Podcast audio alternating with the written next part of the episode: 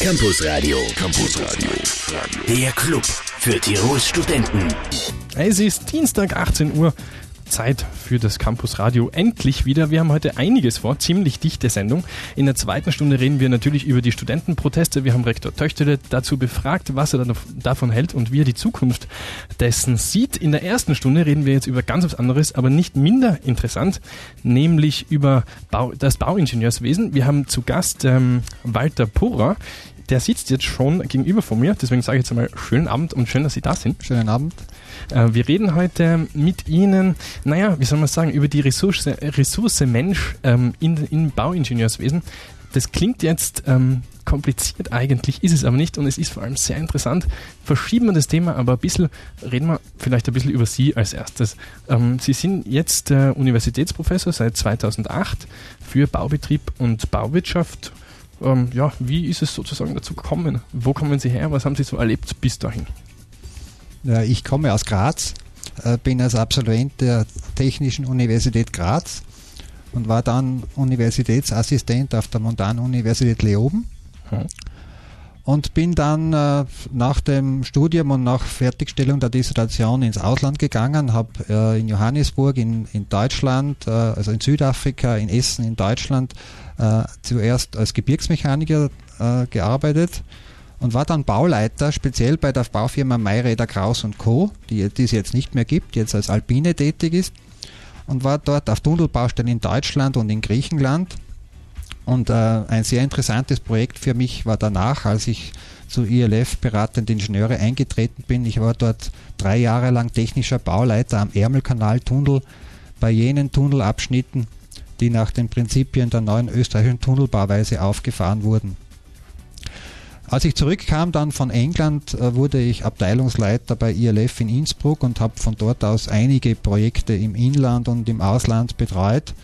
Äh, vor allem eben Bauleitungsprojekte. Äh, dort bin ich auch in Kontakt gekommen mit Streitschlichtung und solchen Themen, wenn Baufirmen Nachtragsforderungen stellen äh, weil das Geld zu knapp ist, dann müssen, muss der Bauherr sich das anschauen, ob die Forderung berechtigt ist, ob sie der Höhe nach berechtigt ist. Und hier gibt es dann immer wieder Themen der Streitschlichtung.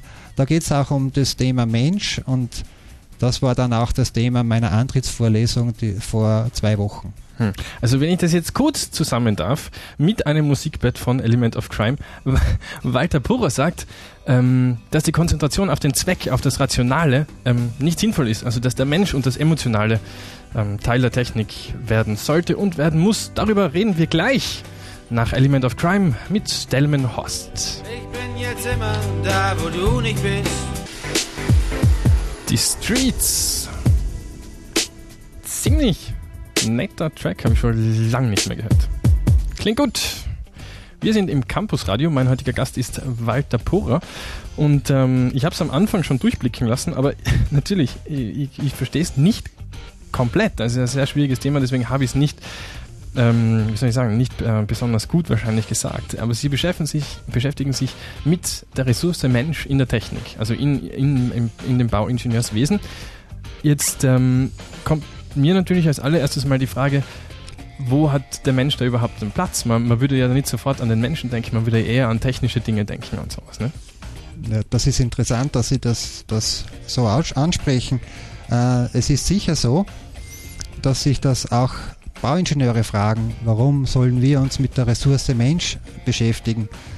Äh, bei der Antrittsvorlesung allerdings ist es üblich, dass man ein bisschen über den Tellerrand des Technikers hinausschaut aber ich bin darüber hinaus der Meinung, es geht nicht nur um das Hinausschauen über den Tellerrand, sondern es ist eine ganz zentrale äh, Sache in der Bautechnik. Äh, nämlich äh, große Bauwerke werden immer von großen Organisationen errichtet und da sind viele Menschen tätig und der Mensch ist einfach hier wesentliche das wesentliche Element. Äh, er ist das wesentliche Element nicht nur in der Bauwirtschaft, ganz allgemein im Wirtschaften ist der Mensch äh, das zentrale Thema. Äh, und wir in der Lehre oder Bauwirtschaft gehen von folgendem Verständnis des Wirtschaftens aus. Wir halten uns nach einem Wirtschaftsprofessor in Basel, Henner Schierenbeck, der definiert Wirtschaften so, es geht hier um das gute Disponieren über knappe Güter, die direkt oder indirekt geeignet sind, menschliche Bedürfnisse zu erfüllen. Und rein aus dieser Definition erkennen Sie schon, der Mensch ist Ressource, aber zugleich der Wertmaßstab, nämlich Maßstab ist die Erfüllung der menschlichen Bedürfnisse. Also das ist eine wesentliche Aussage und äh, hier zeigt sich schon ein Regelkreis, also Mensch als Ressource und zugleich als Wertmaßstab. Also wenn man als Techniker in der praktischen Abwicklung von Projekten tätig ist, kommt man um die Ressource Mensch und um den Wertmaßstab Mensch einfach nicht herum. Hm. Und dafür steht eben äh, mein heutiger Gast Walter Pure. Wir reden gleich weiter über den Menschen in der Technik sozusagen. Nach der Werbung und nach zwei Songs in ungefähr zehn Minuten sind wir beide wieder da. Kelis und Andre 3000 sind das. Mhm. Beziehungsweise sind das gewesen. Wir sind übrigens ähm, jetzt immer noch im Campus Radio. Mein Gast heute ist Walter Purer. Wir haben schon ein bisschen gesprochen über die Bauwirtschaft und dass eben der Mensch, die Ressource Mensch, ähm, in der Technik dabei sein muss. Jetzt ähm, haben aber noch nicht wirklich geklärt, wie das jetzt wissenschaftlich erfassbar ist und darum geht es ja. Vielleicht, dass wir das jetzt ein bisschen aufrollen. Ja, äh, die Bauwirtschaft, also in der Bauwirtschaft sind ja vorwiegend Techniker tätig. Und die Techniker haben einen Denkansatz, den ich als den äh, Denkansatz äh, von linear-kausalen Wirkungsketten bezeichnen möchte. Das ist ein Denkansatz, der hervorragend geeignet ist für, für die statischen Probleme, für Dimensionierung von Bauteilen oder Konstruktionen einer Baumaschine. Also dafür ist er bestens geeignet. Allerdings äh, nicht so gut geeignet oder teilweise versagt er, wenn es darum geht, dass man in einer Organisation äh, eine Organisation modelliert, wo Menschen tätig sind. Äh, und ich kann Ihnen da hier ein Beispiel sagen, und zwar von meinem Projekt, also bei dem Projekt am Ärmelkanaltunnel äh, und das Thema Arbeitssicherheit. Ich war mit dem Thema damals nicht direkt konfrontiert, wir haben aber beobachtet, wie die Engländer damit umgegangen sind. Mhm. Und zwar haben die Engländer, um die Arbeitsunfälle zu reduzieren, eine eigene Organisation äh, integriert und es war eine Organisation, die hat das Ziel gehabt, die vorhandenen Sicherheitseinrichtungen äh, mehr zu nutzen. Äh, und die Speerspitze dieser Organisation waren sogenannte Safety Inspectors. Mhm. Äh, die sind auf der Baustelle immer wieder, äh, haben die Baustelle vor Ort besucht und haben immer dafür gesorgt, dass die Sicherheitseinrichtungen eben benutzt werden. Aber wir haben beobachtet als Österreicher, dass das System nicht funktioniert hat.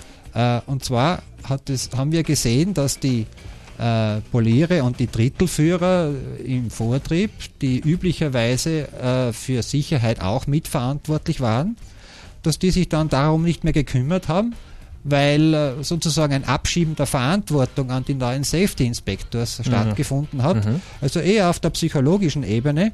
Und das hat weiter dazu geführt, dass auch das Personal, also die Vortriebsmannschaften selbst, ein eher verringertes Bewusstsein für Eigenverantwortlichkeit hatten.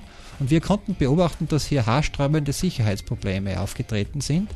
Äh, und die Sicherheitsvorkehrungen wurden eben nicht mehr genutzt, sondern eher weniger, trotz dieser Safety Inspectors interessant, dass hier sogar teilweise ein richtiges Bespitzelungssystem installiert wurde.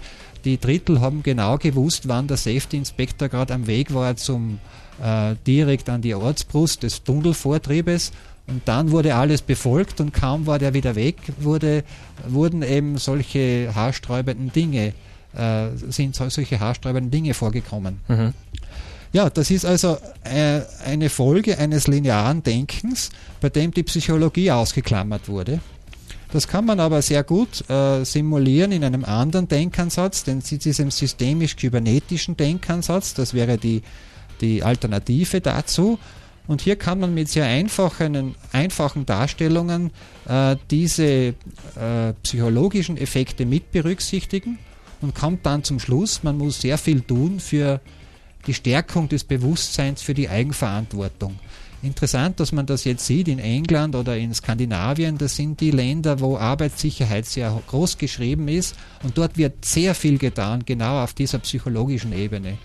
Also der Techniker, wenn er die psychologische Ebene hier nicht berücksichtigt, äh, macht Fehler und, und kommt nicht zum Ziel, also das ist die Konsequenz dieses Beispieles. Man sieht das hier, hier sehr genau, dass dieses lineare Denkensystem äh, für viele praktische Fälle dann versagt. Wir reden gleich weiter über dieses äh, zweite Denksystem, das eben da Abhilfe schaffen soll. Nach Daft Punk und nach den Söhnen Mannheims sind wir wieder da.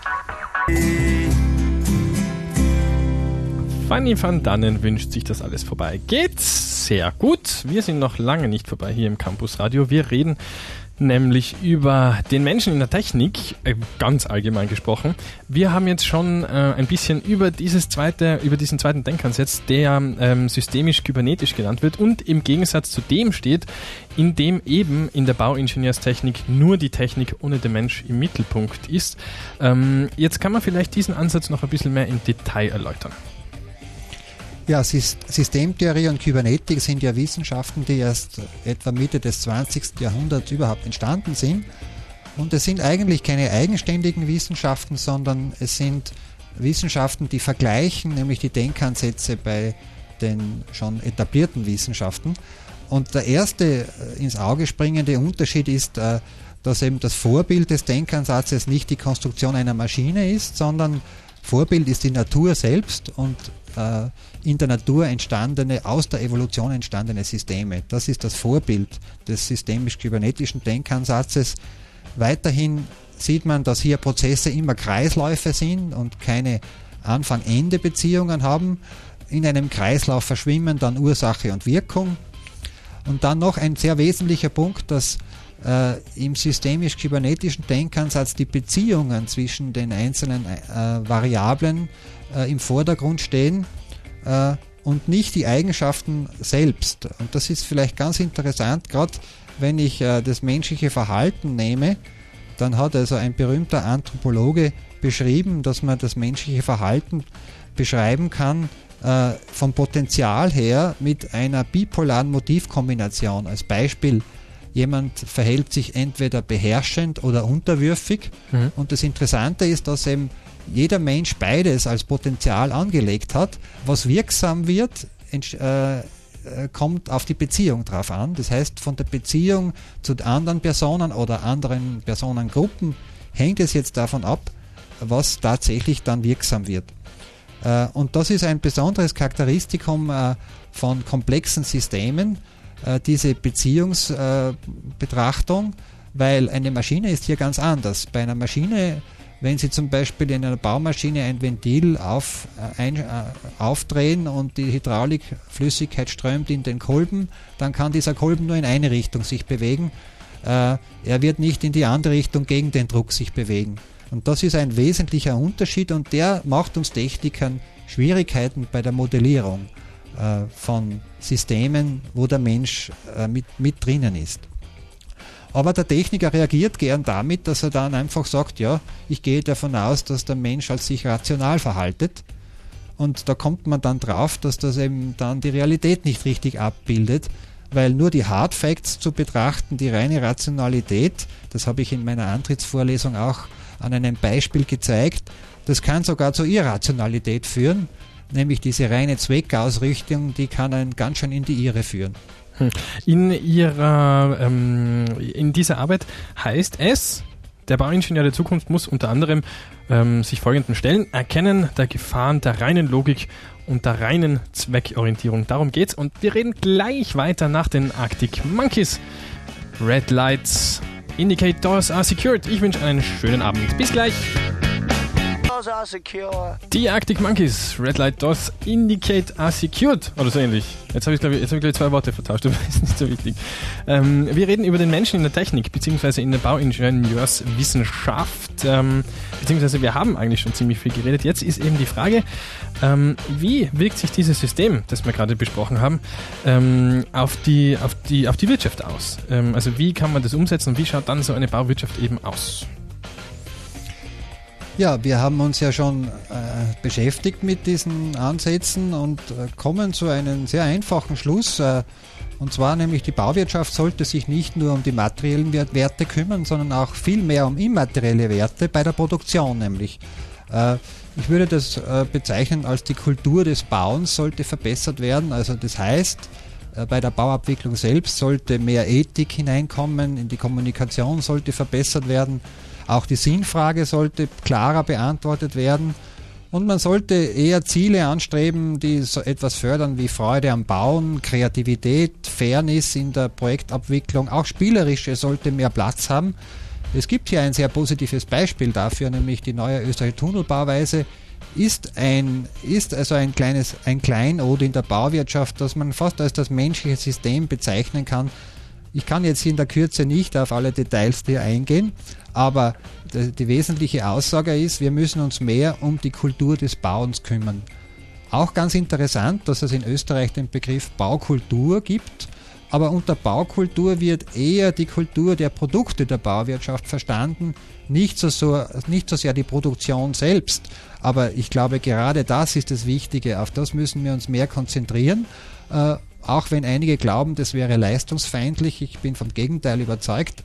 Mit der richtigen Kultur des Bauens kann man sowohl Leistung als auch immaterielle Werte und äh, zusammen fördern und unter einen Hut bringen. Hm, ich glaube, das sind wunderbare Schlussworte für diesen ersten Teil der Sendung. Ähm, ich danke Ihnen vielmals, dass Sie äh, bei uns waren und ich danke Ihnen auch für das schöne Gespräch. Ähm, ja, jetzt haben wir noch äh, gute sieben Minuten in dieser zweiten Stunde, die jetzt gleich kommt.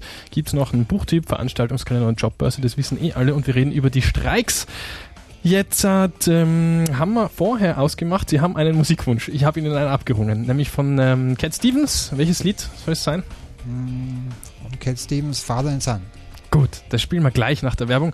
Ähm, ich sage hiermit äh, stellvertretend für alle Hörer, es war mir eine große Freude. Vielen Dank, dass Sie da waren. Danke vielmals. Bei uns geht's jetzt eben kurz in die Werbung, dann zwei Lieder inklusive unseren Musikwunsch von Walter Pura, Cat Stevens und dann sind wir wieder da, gleich nach den Weltnachrichten. Bis gleich.